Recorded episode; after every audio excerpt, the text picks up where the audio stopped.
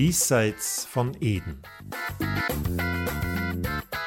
Gespräche über Gott und die Welt.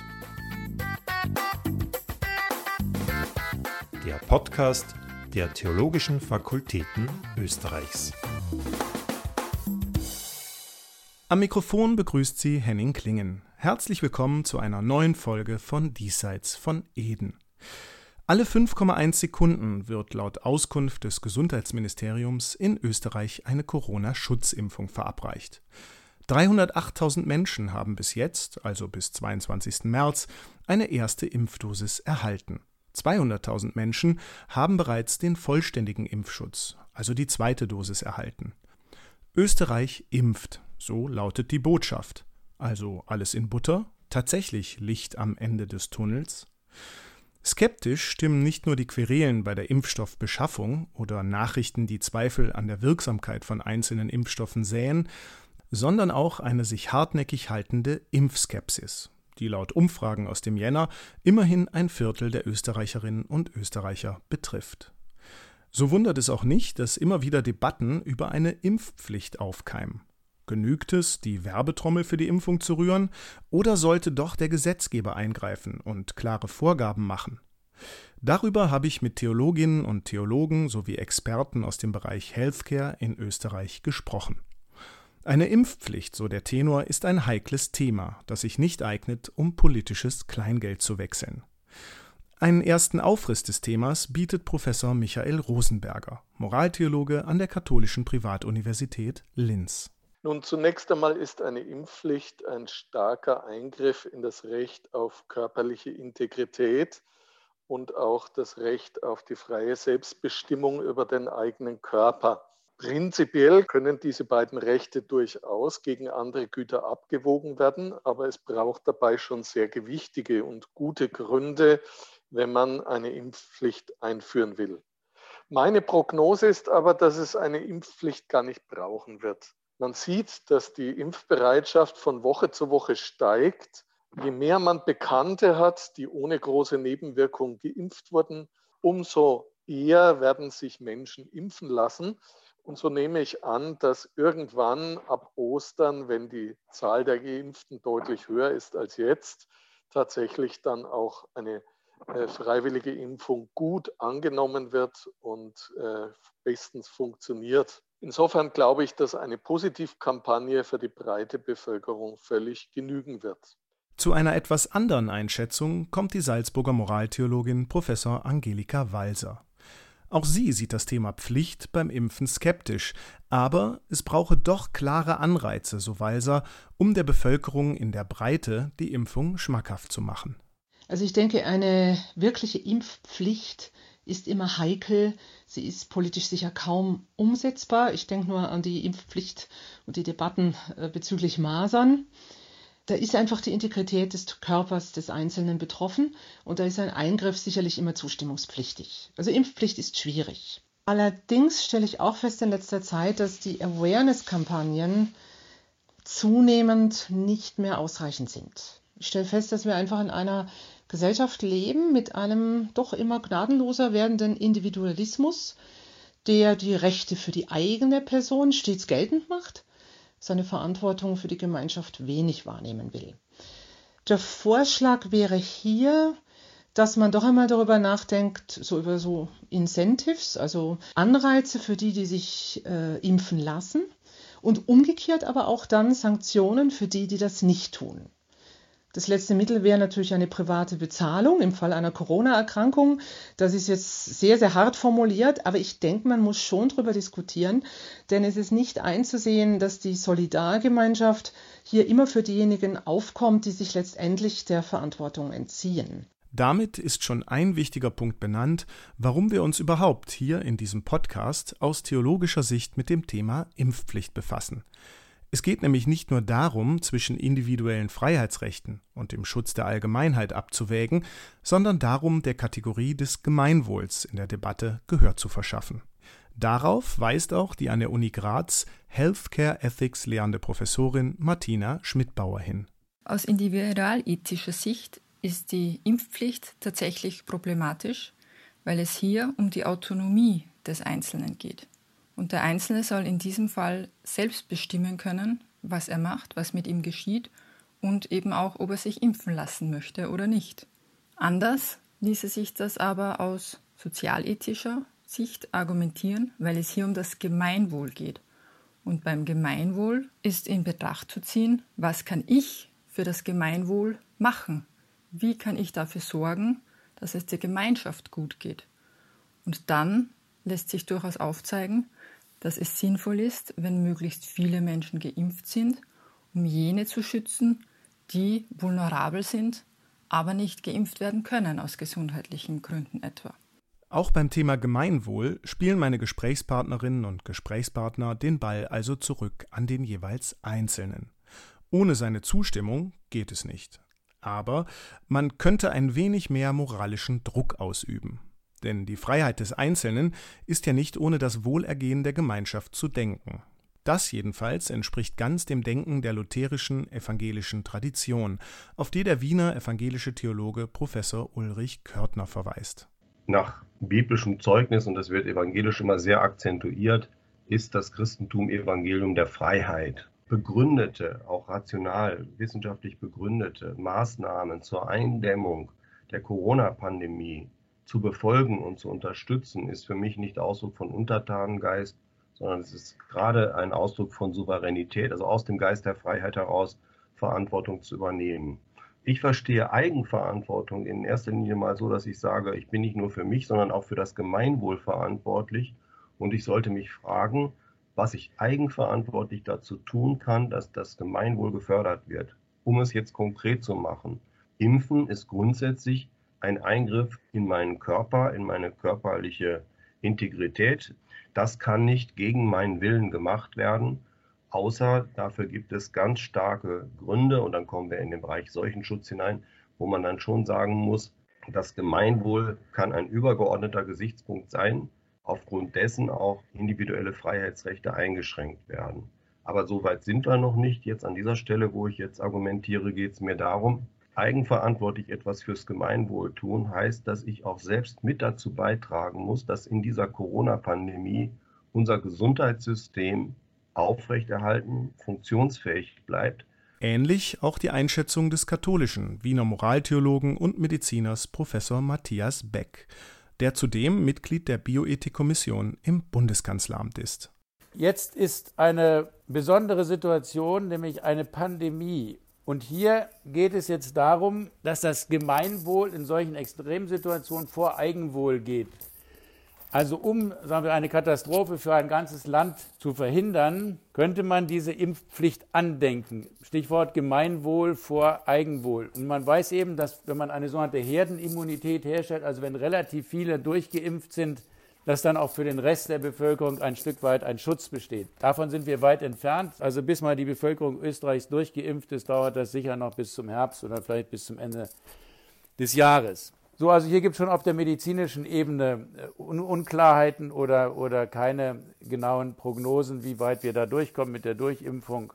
Und hier würde ich jetzt sagen, kann man die Menschen noch weniger zwingen. Also Impfpflicht im allgemeinen Wortsinn? Nein. Ein Verweis auf das moralische Gebot, im Sinne des Gemeinwohls alles zu tun, um Personen zu schützen, ja. Auf diese Formel könnte man allgemein die Voten der Expertinnen und Experten bringen. Dennoch bleibt die Frage, wie es um eine verpflichtende Impfung etwa für Personen in den sogenannten systemrelevanten Berufen geht, um Pflegerinnen, Pfleger, Ärztinnen und Ärzte. Kann ein Spital einfach so eine Impfpflicht verhängen? Oder wäre das am Ende ein Verstoß gegen den Gleichheitsgrundsatz? Nein, sagt Angelika Walser und rekurriert dabei auf einen alten Grundsatz aus der Philosophie. Steht das Gleichbehandlungsgebot gegen eine entsprechende gestufte Impfpflicht? Ich meine nein, und ich würde mich hier auf die Kurzformel der distributiven Gerechtigkeit beziehen. Ungleiches ist ungleich zu behandeln. Das heißt, spezifische Berufsgruppen sind einfach eher gefährdet, sind vulnerabler. Wenn Sie einmal vergleichen, ich als Professorin, ich sitze seit fast einem Jahr im Homeoffice mit Distance Learning. Das heißt, ich bin sehr wenig gefährdet, angesteckt zu werden. Ich stecke andere aber auch äh, mit großer Wahrscheinlichkeit nicht an. Äh, das ist was völlig anderes als die Medizinerin, die an vorderster Front äh, Patienten und Patientinnen behandelt. Die muss selbstverständlich geschützt werden, die ist vulnerabler, eben Ungleiches ist ungleich zu behandeln. Ihr Linzer Kollege Michael Rosenberger sieht eine solche berufsgruppenspezifische Impfpflicht ebenfalls weniger problembehaftet als eine allgemeine Impfpflicht. Und er ist auch hier recht entspannt und setzt auf die Kraft des Faktischen die am Ende mehr Impfbereitschaft hervorrufen wird, als es eine vielleicht lästige Impfpflichtdebatte schaffen würde. Berufe im Bereich äh, von Therapie und Pflege haben eine Fürsorgestellung gegenüber den vulnerablen Personen. Diese Fürsorgestellung ist eine sehr prioritäre Aufgabe, die sie haben. Und hier hätte man also tatsächlich gute ethische Gründe, äh, eine Impfpflicht äh, einzufordern wenn es sich denn tatsächlich als effizient erweist, das heißt, wenn man damit tatsächlich die Übertragung der Krankheit deutlich verringern oder vielleicht sogar komplett verhindern könnte. Auch da vermute ich allerdings, dass die Impfbereitschaft auch ohne Pflicht hoch sein wird. Man hat gesehen in den Krankenhäusern, dass bei der zweiten Impfung der Ärztinnen und Pflegenden der Prioritätsgruppe 1 sich dann viele haben zum ersten Mal impfen lassen, die beim ersten Impftermin noch gezögert haben. Also das heißt, äh, es gibt hier so eine natürliche Tendenz dazu, dass wir zunächst einmal schauen, wie geht es den anderen damit. Und dann sehen wir, na, der Kollege, die Kollegin äh, hat eigentlich keine Probleme mit der Impfung gehabt. Ach, dann mache ich es doch auch. Aber ist damit schon das Ende der theologischen Fahnenstange erreicht? Genügt es, auf das Gemeinwohl zu pochen und den unbedingt zu respektierenden Wert der individuellen Entscheidung zu betonen? Nein, sagen meine Gesprächspartnerinnen und Gesprächspartner. Es gibt durchaus theologische Beiträge zur Debatte, und die bestehen etwa darin, vertrauensbildende Maßnahmen zu setzen. Noch einmal Michael Rosenberger. Die Theologie kann auch im Rahmen äh, der Impfdiskussion die Rolle des Vertrauens betonen. Wir haben sorgfältig arbeitende Zulassungsbehörden. Es braucht also an sich keine übertriebene Angst zu haben. Und hier kann Theologie auch so etwas wie ein gesundes Vertrauen in die Menschen genauso wie in Gott vermitteln. Das tut sie seit 2000 Jahren und äh, das ist ihre Aufgabe. Es ist ja interessant, dass man sagen kann, äh, seit Maria Theresia hat eigentlich das Kaiserreich immer auch in die Impfkampagnen äh, die Kirche mit einbezogen, um eben hier den Menschen auch Mut zu machen, Vertrauen zu geben, Angst zu nehmen, äh, dass man nicht irrationale Ängste hat. Darüber hinaus bietet die Theologie einen reichen Erfahrungsschatz, um mit den Fragen etwa nach dem Übel in der Welt oder dem Sinn und Ziel menschlichen Lebens umzugehen.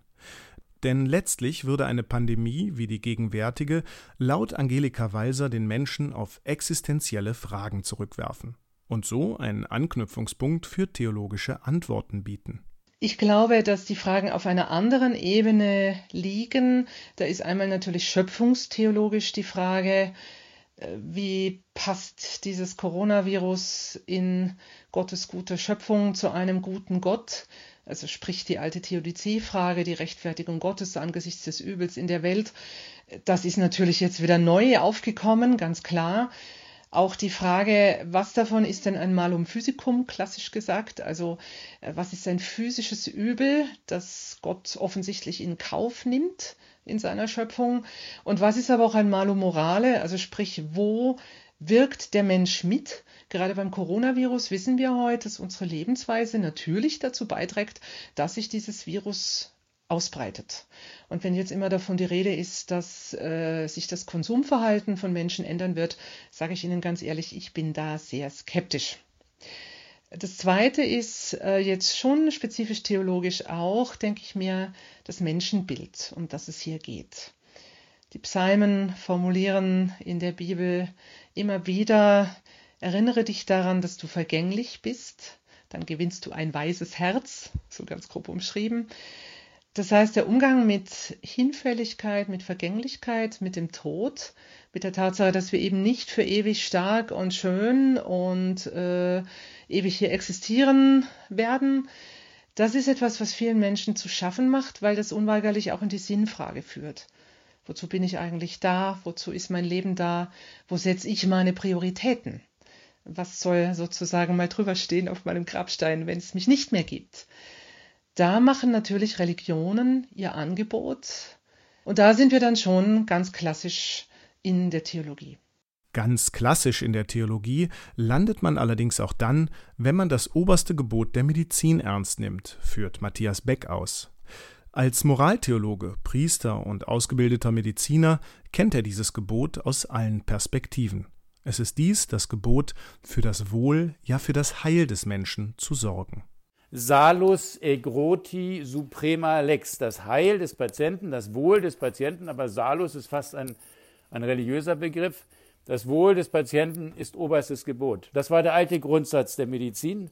Dieser Satz ist ergänzt worden, das habe ich ganz zu Anfang gesagt, heute durch den Satz voluntas egroti suprema lex, also der Wille des Patienten ist oberstes Gebot. Deswegen eben die Notwendigkeit des, der, des, der Einverständnis, des, des Informed Consent. Also die Kombination, wir müssen für das Wohl des Menschen sorgen, mit der Hochschätzung des Einzelnen, dass er entscheiden kann, würde ich sagen, sind zumindest indirekt theologische Argumente. Es geht um den Menschen und damit geht es immer auch um Gott. Es geht um sein Heil, es geht um seine Heilung, es geht um die Prävention, die Vorbeugung und, äh, sagen wir Thomas von Aquin, Gemeinwohl vor Eigenwohl in dieser Pandemiezeit, dass man eben hier auf das Gemeinwohl schauen muss, was ja auch getan wird, und dadurch der Einzelne zurücktreten muss Einig zeigten sich meine Gesprächspartnerinnen und Gesprächspartner letztlich darin, dass es eine breitere gesellschaftliche Debatte über all diese Fragen braucht. Eine Debatte, in der auch ethische oder gar theologische Argumente mehr gehört werden sollten, findet Healthcare-Expertin Martina Schmidhuber. Zur Frage, ob die Ethik in der öffentlichen Debatte zu Corona wenig Gehör findet, kann ich nur die Antwort geben, dass ich das bejahen würde, dass ich das auch so sehe es aber in gewisser Weise auch nachvollziehbar ist von politischer Seite, dass hier vor allem Medizinerinnen und Mediziner gefragt werden, dass die für die kompetentesten in dieser Sache gehalten werden und auch Mathematiker, die eben vorberechnen, wie wird es weitergehen, welche Inzidenzzahlen werden sich wie unter welchen Umständen entwickeln. Es geht aber nicht nur um Zahlen, es geht nicht nur um Rechnungen, sondern man darf nie vergessen, dass hier Menschen dahinter stehen mit ihren individuellen Schicksalen, dass es um wirtschaftliche Aspekte geht und auch um soziale Aspekte, die man auch in den Blick nehmen muss. Und das sollte eben Aufgabe von Theologinnen und Theologen, von Ethikerinnen und Ethikern sein, diesen weiteren Blick einzunehmen. Anlass und Möglichkeiten dazu, sich als Theologin oder Theologe zu Wort zu melden und in die Debatte einzubringen, gibt es genug. Da ist sich Ulrich Körtner sicher. Und er schließt mit einer dunklen Perspektive. Wenn man das Gesamtgeschehen sich anschaut, dann ist damit zu rechnen, dass wir es nicht bei dieser Pandemie mit einem einmaligen Ereignis haben, das nun vielleicht sogar über zwei Jahre äh, sich erstreckt und dann ist alles wieder gut, sondern es könnte sein, dass durch weitere Mutationen diese Pandemie praktisch zu einem Dauergeschehen wird. So, wenn man das mal als großes Panorama sieht, dann muss man sagen, Impfungen sind sicher ein ganz, ganz wichtiges Instrument zur Bekämpfung dieser Pandemie oder weiterer Pandemien, die jetzt mit Covid zusammenhängen. Wir werden trotz Impfungen auch weiterhin andere Maßnahmen brauchen. Das war Diesseits von Eden. Vielen Dank fürs Zuhören, sagt Henning Klingen. Dieser Podcast wurde Ihnen präsentiert von den Theologischen Fakultäten Österreichs. Das sind die katholisch-theologischen Fakultäten der Universitäten Innsbruck, Graz, Linz, Salzburg und Wien sowie die Evangelisch-Theologische Fakultät der Universität Wien und das Institut für Islamische Studien, ebenfalls der Universität Wien.